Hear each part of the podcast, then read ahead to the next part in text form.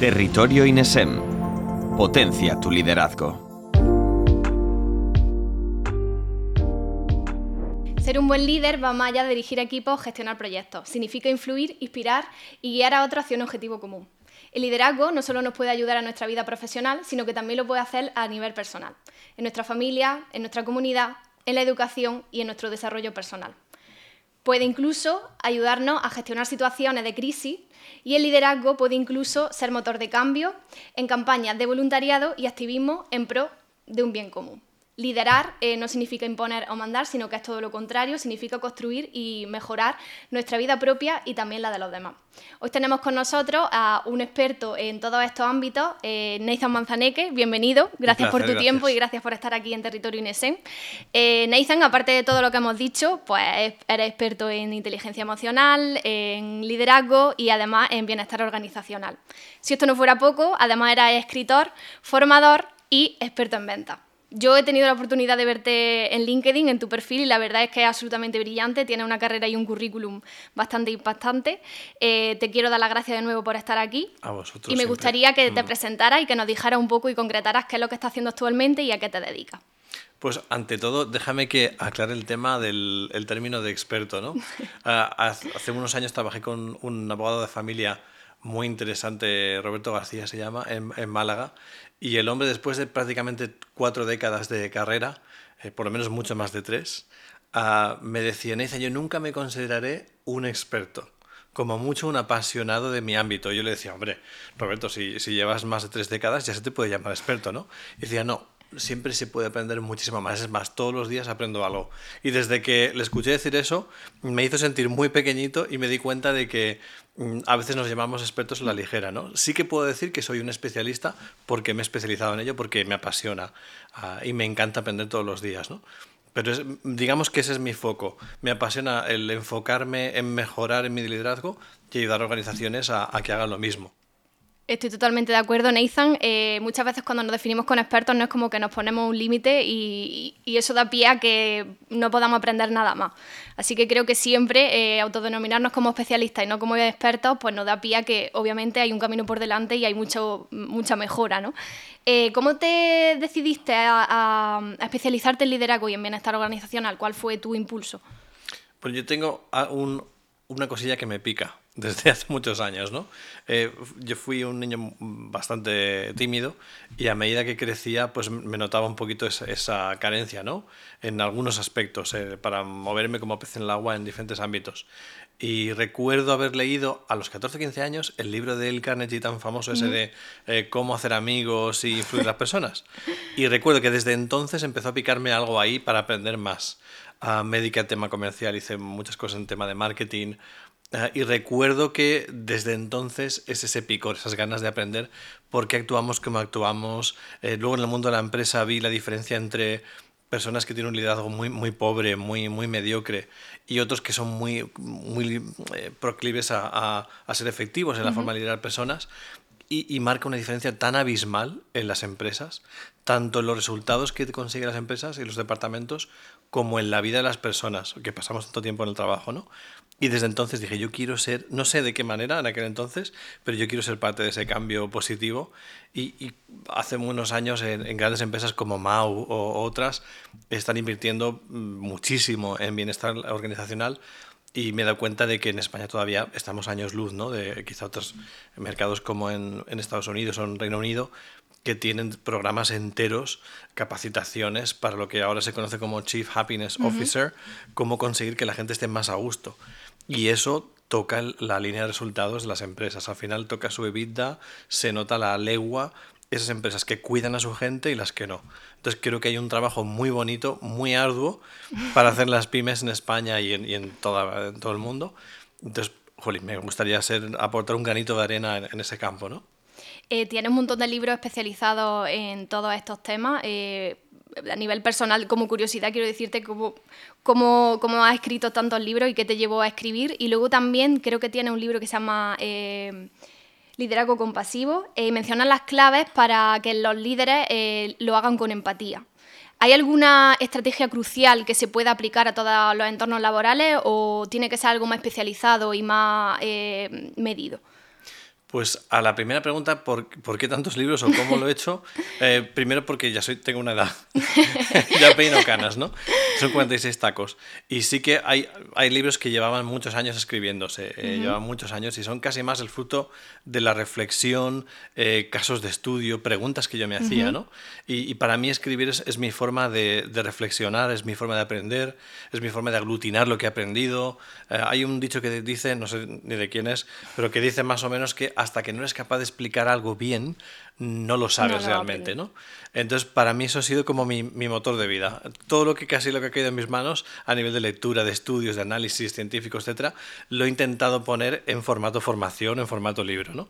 Y entonces, el compartirlo con, con, de forma abierta con el entorno, porque tiene un impacto muy, muy bueno, ¿no? Eso en cuanto a los libros. Y como me apasiona el tema, siempre he ido un poquito al tema de inteligencia emocional, uh -huh. entender por qué hacemos lo que hacemos. En su momento me certifiqué en Estados Unidos en el perfil DISC, que es el perfil este de psicología uh -huh. que explica un poquito a qué obedecen los comportamientos humanos. Y, y la aplicación, yo creo que, que, vamos, me sigue entusiasmando todavía, porque eso explica por qué compramos como compramos, por qué aprendemos de forma diferente, por qué nos comunicamos de formas muy diversas.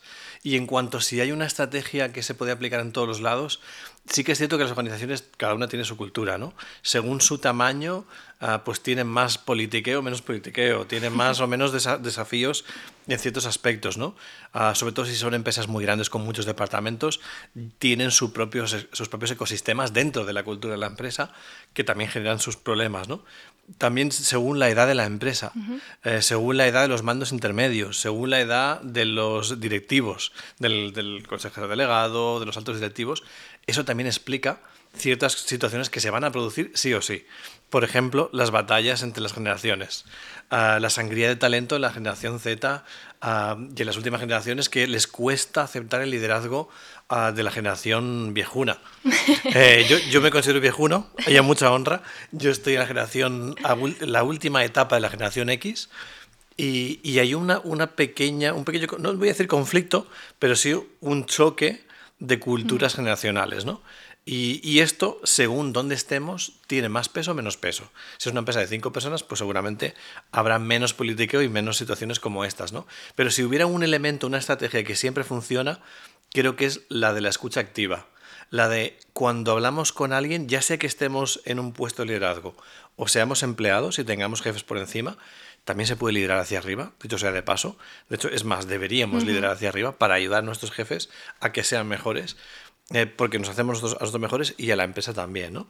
Pero sí que es cierto que la escucha activa, al entender el contexto emocional, el contexto situacional de la otra persona a la que tenemos en el equipo, el entender sus necesidades, sus intereses, eso nos va a marcar una diferencia tremenda. Si somos empleados, vamos, nos vamos a hacer con la gente del equipo en nada y menos.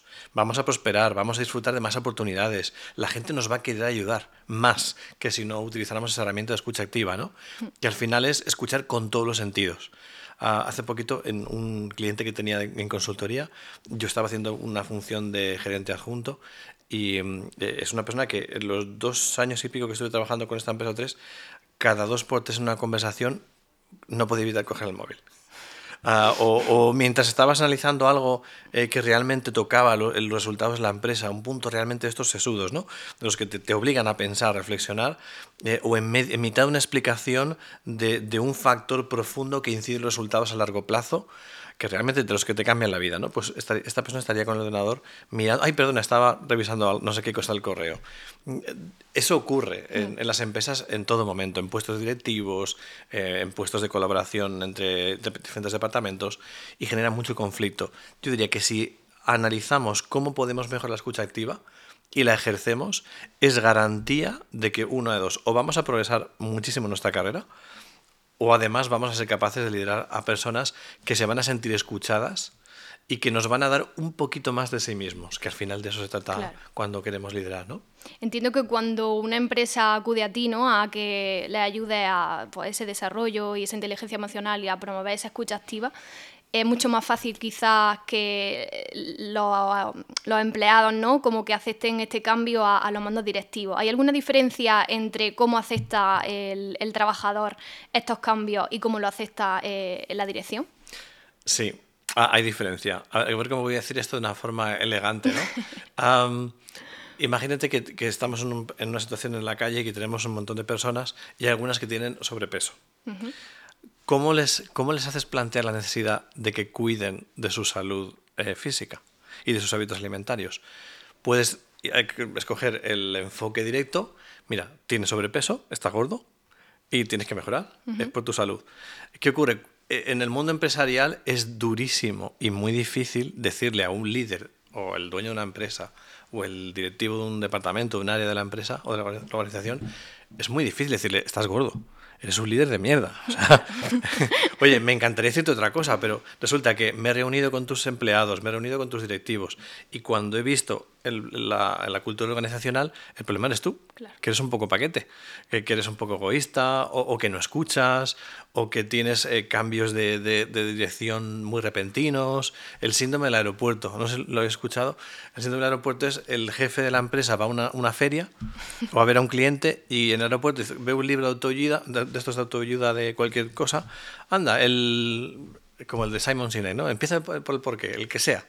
Lo, lo lee o cree que lo ha leído, ha leído a lo mejor la mitad del libro y se ha hecho una composición de lugar de alguna técnica, alguna estrategia, y sin haberla cocinado o sin haberla puesto un poquito en común con la realidad de su empresa, dice, a partir de mañana vamos a cambiar no sé qué.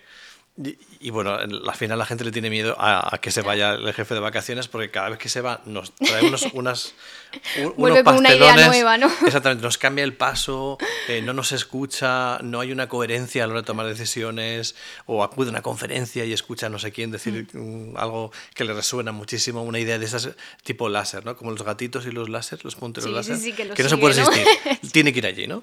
Entonces, eso que hace que la gente se queme un poquito. Mm. Entonces, en este tema de- del liderazgo a veces nos pasa eso. Es- La organización necesita que haya una coherencia desde la parte mm, de arriba de la pirámide eh, hasta abajo. Si empezamos un proceso de cambio o de formación o de acompañamiento a una empresa, gente maravillosa, eh, como en todos los lados, las, todas las organizaciones, y gente paquete.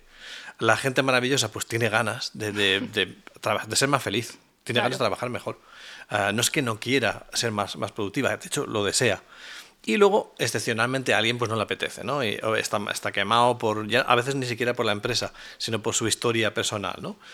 Pero normalmente los empleados, cuando tú les planteas acciones formativas, tienen la voluntad de sacar algo y, y de ponerlo en práctica. Si coincide que la dirección de la empresa también está dispuesta a aceptar cambios, todo funciona. Es, es un resultado muy potente el que ocurre en las organizaciones. Cuando la, la parte de arriba del- de la pirámide ah, no está tan dispuesta porque cree que lo sabe ya todo, eh, o porque mm, no tiene voluntad de cambio, pues a tomar por, por riao, ¿no? Que se suele decir. Eh, vengo haciendo las cosas desde hace 50 años de esta manera, pues e- eso lo que produce es una incoherencia o una hipocresía orga- organizacional. Es decir, la gente a la que hemos formado está deseando el cambio, pero la misma estructura de arriba de la pirámide lo impide, impide ese avance, ¿no? Pero se sienten bien. Mira, como he pagado por formación, mi gente está formada. Claro. Entonces, es, es una especie de, de, mm, trampa al solitario que no recomendamos. Yo, en mi caso, prefiero el, el que el cambio empiece por arriba o por lo menos que vaya acompañado, ¿no? Claro, Ah. entiendo que si no, pues no es un cambio real. Si cambia una parte, pero no toda, pues obviamente Claro. ese cambio está truncado y ya no va a poder avanzar y va- no va a poder ser Claro. integral y bueno para todos, claro. Es, es más, actúa en contradirección. En lugar de ser beneficioso, si te- tengo eh, en mi empresa 500 empleados y formo a 250 y les enseño que hay una forma mejor de hacer las cosas, pero yo no quiero implementarla, te voy a tener 250 personas muy frustradas. Claro, totalmente. Es más, si se frustran y yo no estoy dispuesto a implementar mejoras o a cambiar mi forma de liderar, esas 250 personas, si se frustran durante un periodo de tiempo X, especialmente generaciones más jóvenes, van a coger la primera oferta de, de otro operador o de otra empresa o otra organización que se parezca más a lo que les hemos enseñado que puede ser una organización sostenible, ¿no? Sí, es verdad que la generación Z es cada vez como más inflexible, ¿no? A- eh, tiene una idea muy clara y, y algo que no cuadre en su, en su idea, pues obviamente lo detectan y, y intentan ir a otro camino que, le- que les conviene más. Totalmente. Eh, también hablando de los líderes ¿no? y dirección, eh, hay un concepto crucial en tu obra que se llama líder delegador. Eh, me surge la duda de cómo puede un líder equilibrar, delegar tareas, porque al final es algo necesario, un líder no puede abarcarlo todo, pero cómo puede equilibrar ese mantenimiento entre la calidad y el control del, del trabajo que, que se saca. Normalmente, cuando una organización no delega bien, y hay muchísimos problemas en el mundo empresarial en este sentido, es por miedo y por ego.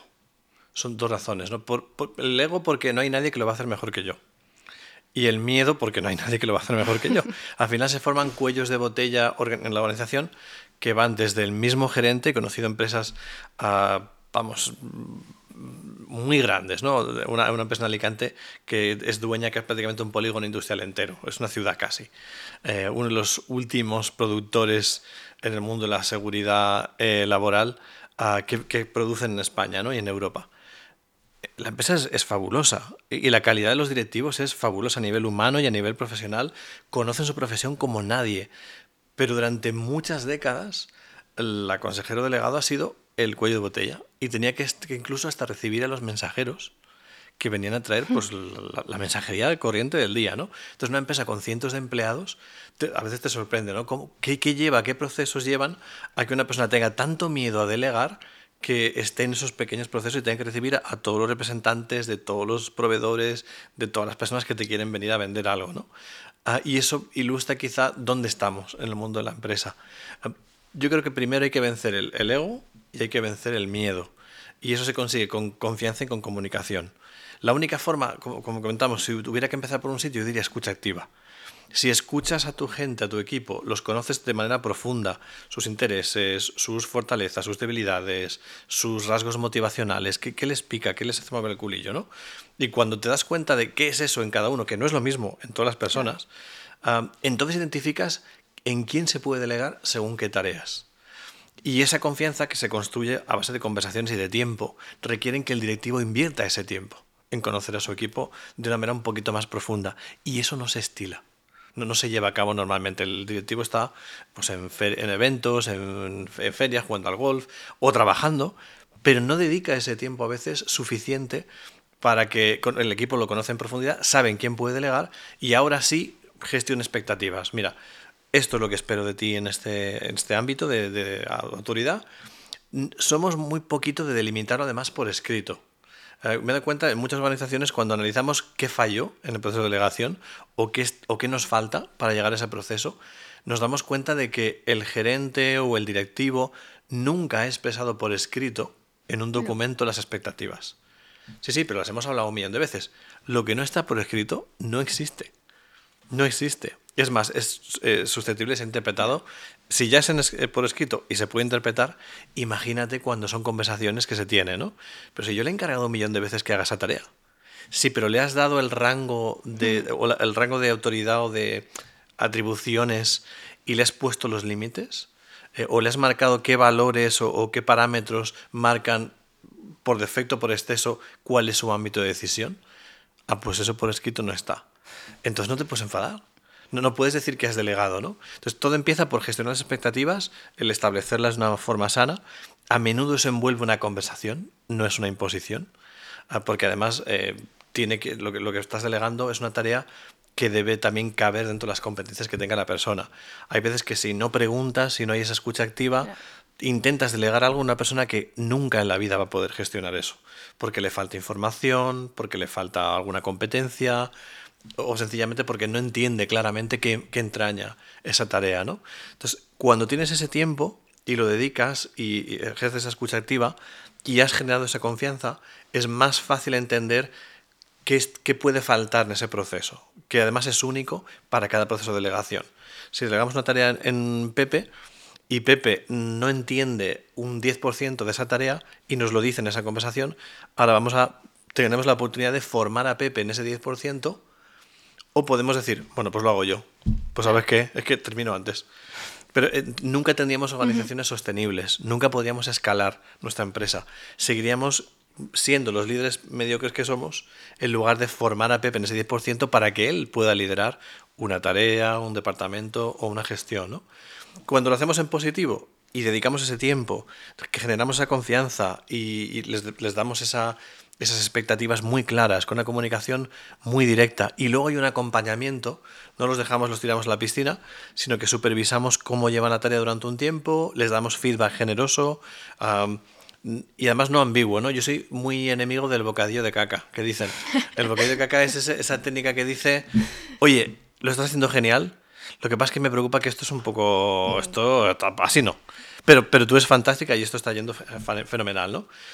¿Qué, ¿Qué, pasa? Cuando hacemos ese, bocadillo de, de, caca, la próxima vez que damos feedback e intentamos delegar, lo que ocurre es que la gente nos tiene miedo. Cuando, cuando le decimos, qué bien estás haciendo, ya están casi protegiéndose pensando en a ver por dónde le vamos a dar, ¿no? Entonces, cuando damos feedback generoso y realmente somos muy claros en lo que hay que mejorar y en lo que eh, está funcionando, eso realmente garantiza que vamos a delegar con ciertas garantías. Que la persona lo va, lo va a ser capaz de gestionar y vamos a, a dejar ir de ese miedo que nos impide delegar y hacer los cuellos de botella en las empresas. Entonces entiendo que obviamente la escucha activa es una pieza clave para empezar por lo menos a, a gestionar ese bienestar organizacional y, y, todo lo demás, todo lo que conlleva. Absolutamente. Con la última tendencia de la inteligencia artificial, eh, uno de tus últimos libros, eh, llamado IA para Todos, habla sobre esto. Eh, la inteligencia artificial es algo ¿no? que se ha impuesto últimamente, que está muy en tendencia y que nos ayuda en varios ámbitos profesionales, pero es algo como mm, que es poco humano, ¿no? O a priori se puede ver poco humano. ¿Puede la inteligencia artificial ayudar a los líderes y equipos a mejorar su inteligencia emocional? Pues podría parecer contraintuitivo, ¿no? Porque una cosa es como artificial y otra es muy, muy de emociones. Pero yo creo que sí que puede ayudar. Por un lado, porque nos ofrece datos y nos permite analizarlos de una forma potente, nos permite además el, el estudiar los patrones de comportamiento de nuestro equipo. Ahí podemos utilizarlo para analizar sus diferentes estilos de conducta, sus rasgos motivacionales, qué es lo que les está impulsando. Lo podemos utilizar para hacer evaluaciones de desempeño. Hay, hay un montón de cosas para las cuales podemos eh, utilizarlo que no siempre se están haciendo las empresas, uh -huh. eh, a nivel manual, por la cuenta de la vieja, ¿no? eh, pero ahora nos reduce mucho el tiempo para hacerlo. Eh, y cuando tenemos esa información, la, somos más rápidos al interpretarla y la podemos poner a funcionar, la podemos poner a trabajar, nos puede ayudar a ser más empáticos, a, a entender mejor por qué hacen lo que hacen, a estudiar un poquito esos, esos rasgos de personalidad que, que, manifiestan el trabajo y a conseguir que se impliquen un poquito más en el, en el mismo, ¿no? ¿Hay alguna otra herramienta que se pueda utilizar para, para potenciar la inteligencia emocional? ¿O... Sí, por, un lado, primero que, que, yo destacaría que en las organizaciones la implementación es muy pobre todavía, ¿no? Entonces estamos muy lejos de que cuando le preguntemos a una empresa, todo el mundo en la empresa utiliza la inteligencia artificial, eh, poquita gente la va a utilizar, ¿no? Y en la inteligencia emocional yo te diría que casi menos. Creo que hay más gente que usa la IA, la IA que, que, la inteligencia emocional. Uh, ¿Por qué? Porque todavía escuchamos mucho, especialmente en el mundo latino, ¿no? en los países mediterráneos, eh, los, países latinos, o mal llamados latinos, yo creo que es Hispanoamérica, pero creo que se utiliza, o, o lo, lo, utilizamos muy poquito. Los que, los que decimos, o, o digamos que nos excusamos para tomar malas decisiones o para ejercer un liderazgo agresivo o, digamos, muy reactivo y poco inteligente a nivel de emociones, nos excusamos en que somos de sangre caliente. Y eso se supone que es una excusa, nos debe disculpar porque un líder pues utilice vocabulario soez o agresivo, uh, que cree un clima de conflicto en el trabajo, o que digamos, pues me toca los, no sé qué, que usemos expresiones en el día a día de las empresas que por desgracia se, se usan mucho y que ilustra que no, no, estamos ni en control de nuestras emociones, ni estamos leyendo la, la sala, ni somos capaces de interpretar y leer las, las, emociones que tiene la persona de enfrente, y mucho menos de gestionarlas de forma correcta. Entonces, si no nos gestionamos primero nosotros como dueño de la empresa, directivo de un departamento o como compañero, difícilmente podemos decir que la inteligencia emocional la, la estamos trabajando en, en, la empresa. ¿no? Y es tan básico, tan básico para que haya una cultura sostenible, uh, sana, que la gente le apetezca ir a trabajar. Eh, con, bueno, es difícil que te apetezca trabajar y, o que te encante madrugar para ir al curro, ¿no? Pero por lo menos que, que no tengas esa sensación tan mala a que al final, desde el punto de vista neurológico, afecta de una forma tan, tan negativa, tan dañina, ¿no? Hay personas que al final se cronifica y desarrollan, vamos, unas patologías tremendas y eso influye en que tengan verdadero terror a ir al trabajo porque odian a su jefe o, o tienen verdaderos problemas uh, con alguien dentro del equipo. O, o, la misma cultura en la empresa tiene un, un, una toxicidad tan alta que eso supone que no estén, vamos, nada motivados en, en, el trabajo. Y en algo que ocupa tanto de nuestras vidas, tanto espacio mental y, y de horas de vida, em, es algo que no nos podemos permitir. ¿no? Entonces, por eso para mí es tan, tan importante que lo cuidemos y que esta generación, incluso la que viene antes de, la mía, los viejunos, ¿no? la generación X, em, que incluso les cuesta entenderlo. Eh, lo ven como algo demasiado blandito, ¿no? Es que sois un poquito de cristal. Ahora nos venís con la inteligencia emocional, ¿no? Venga, hombre, que nosotros que, trabajamos 12, 14 horas con las manos rotas ah, y nos venís a hablar de eso, ¿no? muchos ya están entendiendo el impacto que tiene y son conscientes de que tienen que invertir en ello para que la organización sea sostenible y de ese, ese salto de empresa familiar eh, que va un poquito como a tancas y barrancas, como a, a, impulsos del, del, fundador, ¿no? Para que sea realmente sostenible como organización, cada vez más se empiezan a entender que hay que cuidar las personas, eh, no solamente los resultados o no solamente los procesos, sino también las personas, ¿no? Claro, y ahora la era del cortisol, ¿no? que se habla mucho de, de este tema, obviamente una situación de, de, crisis, ¿no? mantenida en el tiempo al final te afecta a, tu vida y obviamente nos pasamos muchas horas en el trabajo y hay que controlar esto y hay que intentar que, que, los empleados se sientan bien y que al final ir al trabajo sea algo que te motive y que te tranquilice y que no tengas que estar todos los días ¿no? con la amargura de, mira, eh, tengo que ir al trabajo, tengo muchas cosas y demás. Entiendo también que a lo mejor quizás en empresas muy grandes ¿no? o multinacionales, eh, poner objetivos y demás hace que, cada equipo ¿no? tire por sus propios objetivos y no tenga la inteligencia emocional tampoco de mirar al equipo de al lado o tener la empatía con, la que tiene que mirar al compañero, de que obviamente cada uno pues intenta eh, mirar por su trabajo, pero también tienes que tener esa inteligencia de que los compañeros también miran por lo suyo y tener un poco pues esa convivencia y ese bienestar. Eh, entiendo que también el bienestar organizacional, obviamente como estamos hablando, tiene mucho que ver en la eficacia del liderazgo. Totalmente, el bienestar organizacional al final es algo que o consigues, y además no es una cosa que la consigues una vez y ya está para siempre, es muy fácil de perder, ¿no? Es, es, una cultura, es un ambiente, una atmósfera de, de, colaboración que se puede perder si no se cultiva, si no se cuida, uh, y que además eh, es contagiosa para bien y para mal, ¿no? Una cultura tóxica en, en la empresa se contagia muy rápido, un poquito como el COVID, eh, se contagia solamente con conversaciones. Eh, y, soy muy, estimo a favor de que los cambios al final son el fruto de conversaciones significativas, todos. Y si tú quieres cambiar una, una organización y, su bienestar, se basa en invertir tiempo para, en esas conversaciones significativas que hay que tener, ¿no? Y para eso hay que dedicar tiempo. Hay unas herramientas que, que, hay que poner en práctica. No sirve que lo ponga en práctica solamente un departamento, o solamente un directivo, o solamente un grupo limitado de empleados. Al final es algo que es una decisión consciente que hay que tomar. Oye, somos conscientes de que habrá cierto porcentaje de toxicidad siempre, porque a veces tenemos días de mierda y, oye, es que no somos la compañía más edificante del mundo, pero eso debe ser la excepción. Y la cultura, la, mayoría del equipo debe envolver esa toxicidad de una forma como hacen las ostras. y que con una irritación que puede ser un grano de arena o una piedra, la cubren con esa capacidad de empatía y la convierten en una perla en algo valioso. Las organizaciones deben ser como las ostras, deben ser capaces de identificar, vale, el jefe no tiene un buen día, o, o el director de logística, pero ¿sabes qué? voy a dejarle que suelte lo que tenga que soltar, luego nos reiremos juntos, le explicaré que se le ha ido un poco la pinza, tendremos una conversación en la máquina del café o lo invitaré a, a comer, lo que sea, y eso lo vamos a solucionar y, no permitir que esas cosas que son normales, que pasan en todos los equipos donde hay personas que somos imperfectos y cada uno venimos de un padre y de una madre, eh, cuando la mayoría ha adquirido esta conciencia y esta cultura organizacional de bienestar, lo que hace es cambiar lo negativo, lo tóxico, y, igual que hacen las plantas también, pues toman dióxido de carbono y, emiten oxígeno.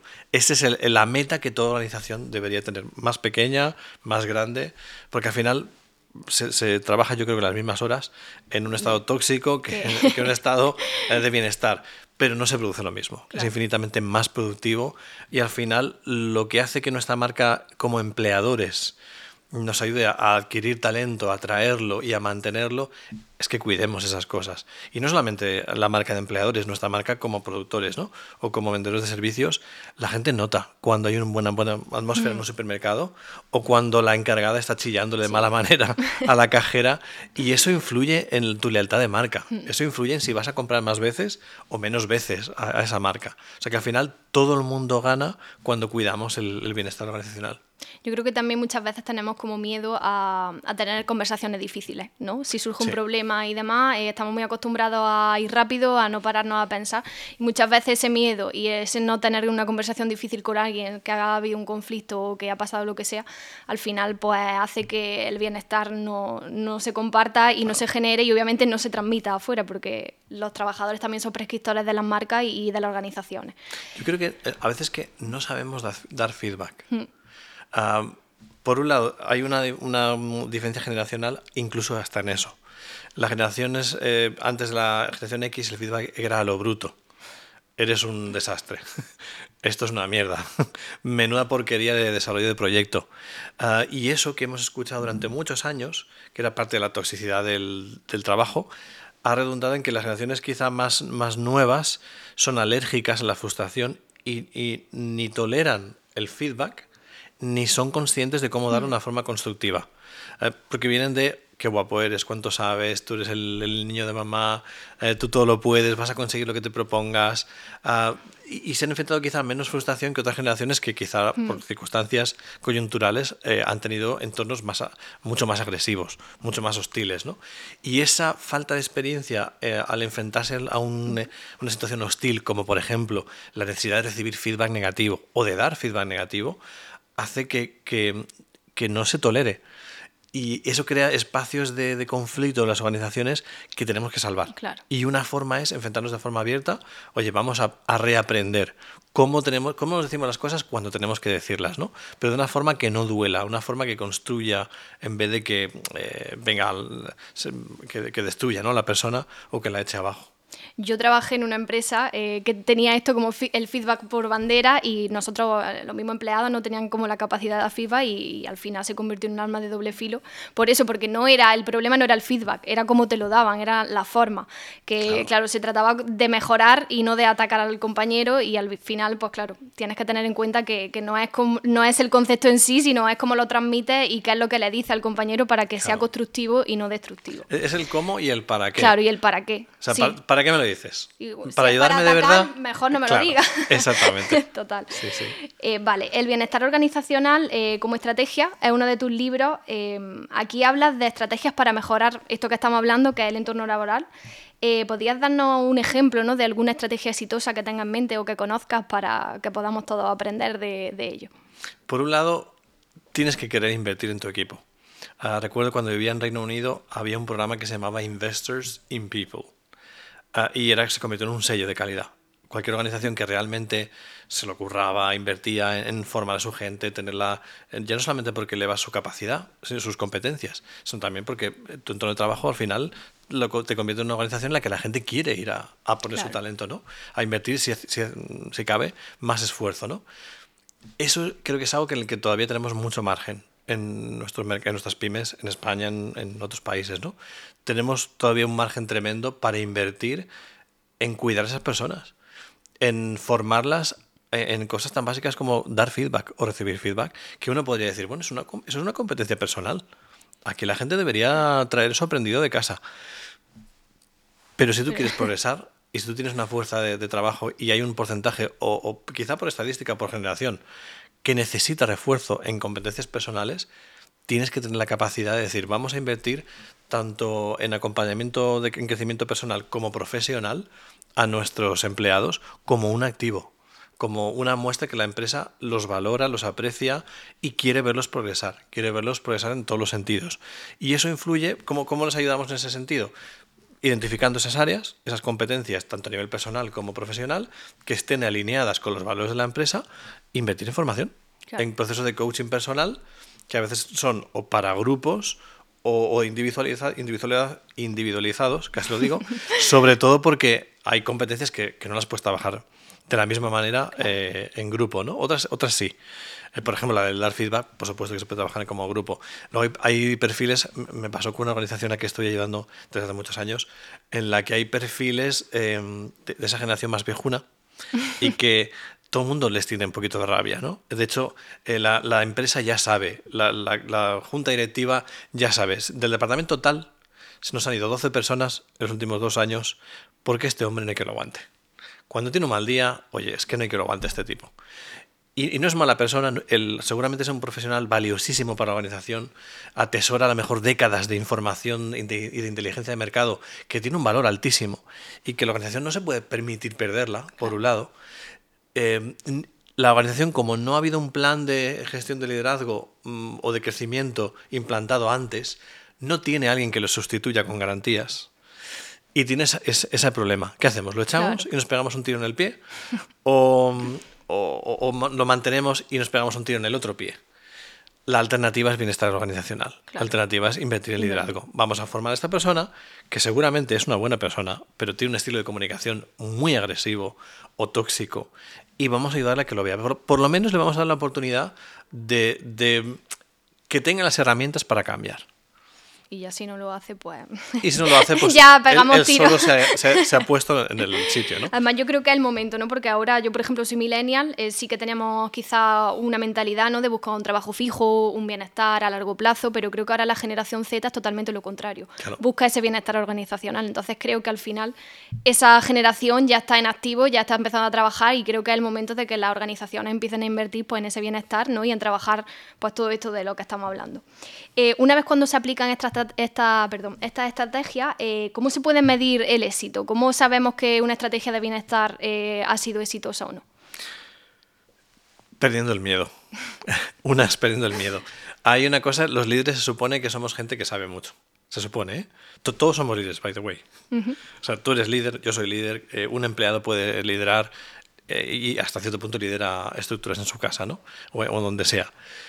Partiendo de esa base, tenemos mucho miedo a preguntar, los líderes. Pasa un poco como tradicionalmente en, en el mundo latino y, y quizá en todo el mundo pasa, pasa lo mismo, ¿no?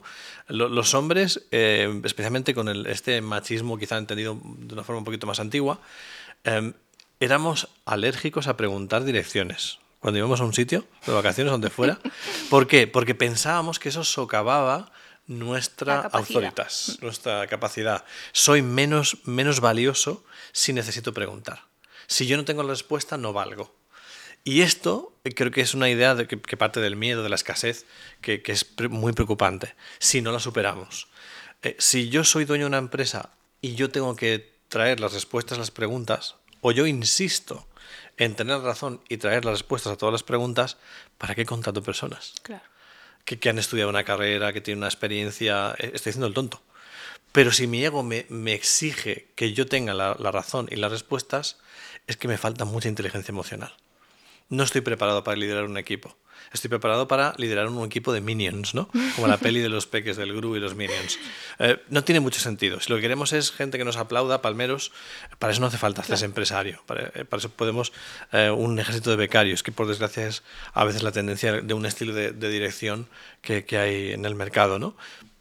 Hay que perder ese miedo. Y eso pasa por preguntar a los empleados. Encuestas sobre bienestar organizacional a nuestros empleados.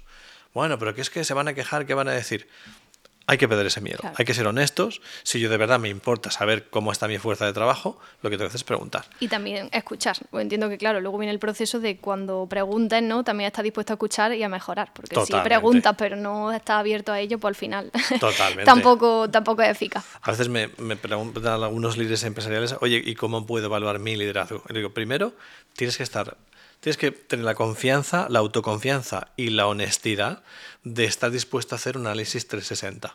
El análisis 360 consiste en preguntar a más personas que a ti mismo. Hay que preguntar a las personas a las que tú reportas, si es que reportas a alguien, como socios, junta directiva, y pero también al resto de directivos y a tus empleados. Y entonces, en la media, la puntuación media de todas esas competencias, de todas estas personas que están involucradas en, en el trabajo contigo, ahí va a estar la realidad. No va a estar lo que tú crees. Quizá tampoco en lo que creen ellos, que no conocen todas las realidades de la empresa, ¿no? A- a- con- al detalle. Pero tienes que te- tener, perder ese miedo a preguntar. Y tengo que decirte que hay empresarios que son lo bastante valientes como para hacerlo y gracias a eso ven la realidad de sus organizaciones.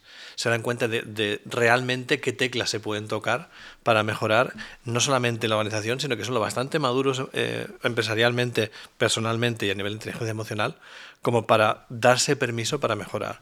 Y es fabuloso cuando ocurre eso y si utilizamos esas herramientas de evaluación. Entonces entiendo que, el- que la cultura empresarial juega un papel crucial ¿no? en el momento del bienestar organizacional. Eh, la cultura de la empresa es importante y, y cómo se enfrenta ¿no? a, a implementar todo esto. Totalmente. Para, yo lo comparo a veces, eh, es un ejemplo que le escuché por primera vez, creo que fue a Simon Sinek en un seminario, y él decía, eh, es como si tienes un, un tren de alta velocidad parado en la estación y tiene en la rueda delantera hay una cuña de madera, una, una, una cosa de pocos centímetros. Cuando, si tú intentas arrancar con esa cuña, el tren... De carril. no- es que no va- ni siquiera arranca. Claro. Pero cuando ese mismo tren, el mismo tren, ¿eh? Y ya no esa, esa cuña de varios centímetros, tú pones una pared de hormigón, y a lo mejor un físico o, un- o un- alguien me va a decir que es una barbaridad, pero entendemos la ilustración, ¿no? Tú pones una pared de, de- de ladrillos de un metro de espesor, el mismo tren rompe la barrera de ladrillos y sigue a la misma velocidad, y ni se entera. Entonces, las organizaciones son un poco así. Si tú tienes una cultura tóxica, cualquier problema, cualquier estupidez, paraliza al equipo. Y además hace que, que los proyectos no, no empiecen bien, que funcionen las cosas de una manera muy tóxica.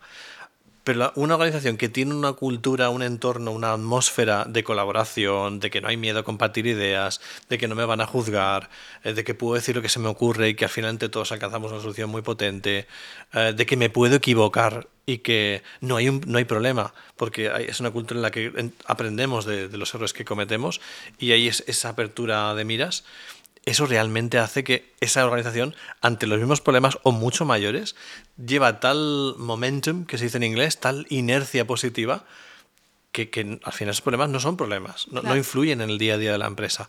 Y como la ilustración que poníamos antes de la, de la ostra, ¿no? Las ostras lo que hacen es que convierten irritaciones en cosas valiosas. Pues eso hace una cultura organizacional bien trabajada. Claro. Y, y por lo tanto es, es fácil ser líder. No, no tiene tanto mérito, por así decirlo. Si estamos en un sitio en el que todo el mundo es una pasada, todo el mundo evita ser tóxico y si tiene un mal día se lo guarda, intenta apoyarse en vez de destruirse, eh, en vez de competir de una forma insana, nos procuramos hacer mejores entre todos, queremos llegar todos juntos y no dejamos a nadie tirado. Eh, si alguien no entiende algo, se lo explicamos de, de una forma ah, generosa. Así sí que se puede liderar fácil. Claro. No, no, no es tan duro el, el ser un buen Entiendo que también la autocrítica de la organización, ¿no? De, de saber que hay margen de error y que puede cometer errores, ¿no? Y no hacer ojos ciegos a, a lo que pasa, pues obviamente también, también contribuye a que ese Claro. bienestar y esa cultura pues sea mucho mejor. Lo cual hay veces, eh, con una, una aclaración muy rápida, la, la- una cultura organizacional sana ah, y que la que la gente puede eh, thrive, puede eh, florecer, no necesariamente es una cultura en la que no hay rendición de cuentas. Al contrario, hay rendición de cuentas y hay una gestión de expectativas y hay disciplina a la hora de hacer las cosas que hay que hacer, pero de una forma tan empática que no te puedes irritar. Claro. Te están diciendo que tienes que cambiar algo, que algo no ha funcionado, pero de una forma tan empática que no hay forma de, de- de enfadarse, ¿no? Entonces, es- esa yo creo que es la cultura que, que más puede eh, influir en resultados y que haya un buen liderazgo en la empresa. Claro, es no asumir que lo sabes todo, que esto lo decíamos al principio, obviamente si no asumes que lo sabes todo y, y aceptas esos errores, pues hay mucho más margen de crecimiento. Así es. Si alguien que nos ve ahora mismo con todo esto que hemos hablado quiere mejorar ahora mismo su, su liderazgo, eh, ¿qué consejo le daría? Un consejo práctico que pueda aplicar. El consejo primero que le daría es honestidad. El darse permiso para conocerse mejor. Yo creo que todo empieza por el autoconocimiento. Si yo entiendo cuál es mi proceso de toma de decisiones, si soy una persona más reactiva que proactiva, si soy una persona más de procesos o más de enfocada a resultados, o, o más creativa y necesito un poquito más de variedad, o necesito más ah, relaciones, o, o no sé el entenderme a mí primero, creo que eso facilita de una Claro. forma infinita el trabajar en el liderazgo. Yo empezaría por ahí. Tengo un- una pequeña herramienta que he desarrollado, que además el libro Liderazgo Compasivo se basa en lo que yo considero los 14 aspectos fundamentales. ¿no? Yo empezaría por esos 14. Son 14 pilares que te- ya tú mismo te puedes evaluar. Siento un poquito honesto, tú te lees esos, esos 14 y dices, vale, yo en comunicación ¿qué- asertiva, ¿qué tal voy? Yo soy capaz de decir no, ¿qué tal se me da decir no? Lo digo no- normalmente o a veces acepto cosas que no me vienen bien porque me sabe mal y me siento fatal diciendo que no a la gente. Hay un montón de competencias dentro de esas 14 y dentro de cada una de las 14 hay pues unas 20, 30. O sea que al final son casi 300 competencias que podemos trabajar y que no necesitas a nadie. Claro. Es decir, puedes empezar por ahí, yo creo. Puedes hacerte tu propio plan de autodesarrollo de liderazgo y, y proponerte. Si yo tengo deficiencia en el área que, que comentemos, por ejemplo, me cuesta decir que no, ah, pues voy a ponerme como objetivo los próximos seis meses trabajar en eso. Voy a hablar con gente, voy a pedir opinión. Eh, Oye, ¿tú crees que yo soy demasiado complaciente? ¿O se, o se me da mal el ponerme en mi sitio a veces? Y, y cuando preguntas eso a gente que te conoce y que te va a decir la verdad, no, no tu madre, que te va a decir que, que eres Que eres el mejor. el mejor del mundo, pero cuando eso los saben que, que realmente te aprecia lo bastante como para decirte la verdad, te das cuenta de, de cómo vas progresando, ¿no? Y, y luego te comparas en la situación laboral, en el terreno personal. Y yo diría que con eso, solo, sin ningún coach, sin ninguna historia, perfectamente puedes empezar a, a trabajar tu liderazgo. Vale, y tienes también un libro, ¿no? Donde resalta justo esto que estamos hablando, que son los perfiles de personalidad. Entiendo que esto es crucial también, ¿no? Para desarrollar a los equipos y a, y a los líderes. ¿Cómo influye conocer los perfiles de personalidad? Es, es tremendo. Ojalá hubiera sabido yo esto a los 14, 15. Ah, De hecho, mi hija tiene, acaba de cumplir los 16 y se lo está leyendo. Eh, por- porque, vamos, a lo- comentándolo ella y yo, le decía, ojalá lo hubiera sabido porque te ayuda a leer a, la- a las personas. Te ayuda a entender qué ritmos necesitan, hasta cómo hablarles. Es, es como idiomas diferentes. Las personas que son muy orientadas a resultados eh, las identificas rápido porque hablan de una forma mm, con frases cortas, con muchos verbos de acción, con un tono de voz muy seguro y un poco alto, muy firme, eh, ocupan espacio que cuando están en una reunión, en una situación, aunque sea a nivel personal, y necesitan que les hables también con la misma prontitud. Se desesperan muy rápido, eh, si les cuentas muchos detalles que no vienen al caso o que ellos creen que no vienen al caso, pierdes totalmente su interés. Entonces, de cara a influir, a venderles ideas, a que te compren un proyecto, a que, mm, no sé, en la universidad que preparen proyectos contigo y te hagan más caso, no sé, hasta la vida personal de pareja, te ayuda a entenderles. No- porque un estilo de conducta sea mejor que otro, sino porque entendiendo qué es lo que les motiva, qué es lo que les desespera, qué cosas procuran evitar mm, totalmente en una interacción, una negociación, hace que cuando luego te los encuentres como clientes, como jefes, como empleados, sepas cómo hablarles, sepas cómo adaptar el mensaje que le estás explicando, ¿no? Yo quiero que hagas este proyecto, pero según tu estilo de personalidad, te lo voy a explicar con un volumen o con otro. Con una estructura de, de oraciones más cortas o con un léxico más, más cuidado y con una frase más- un poquito más recargada.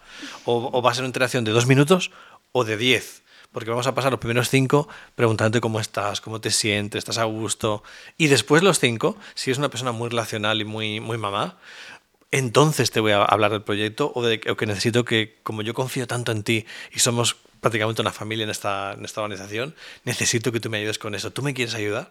Entonces, e- esa variación en la estructura, cómo lo decimos, es- marca la diferencia totalmente entre que la otra persona sienta, "E- este, esta persona, esta líder o este, o este líder, me entiende.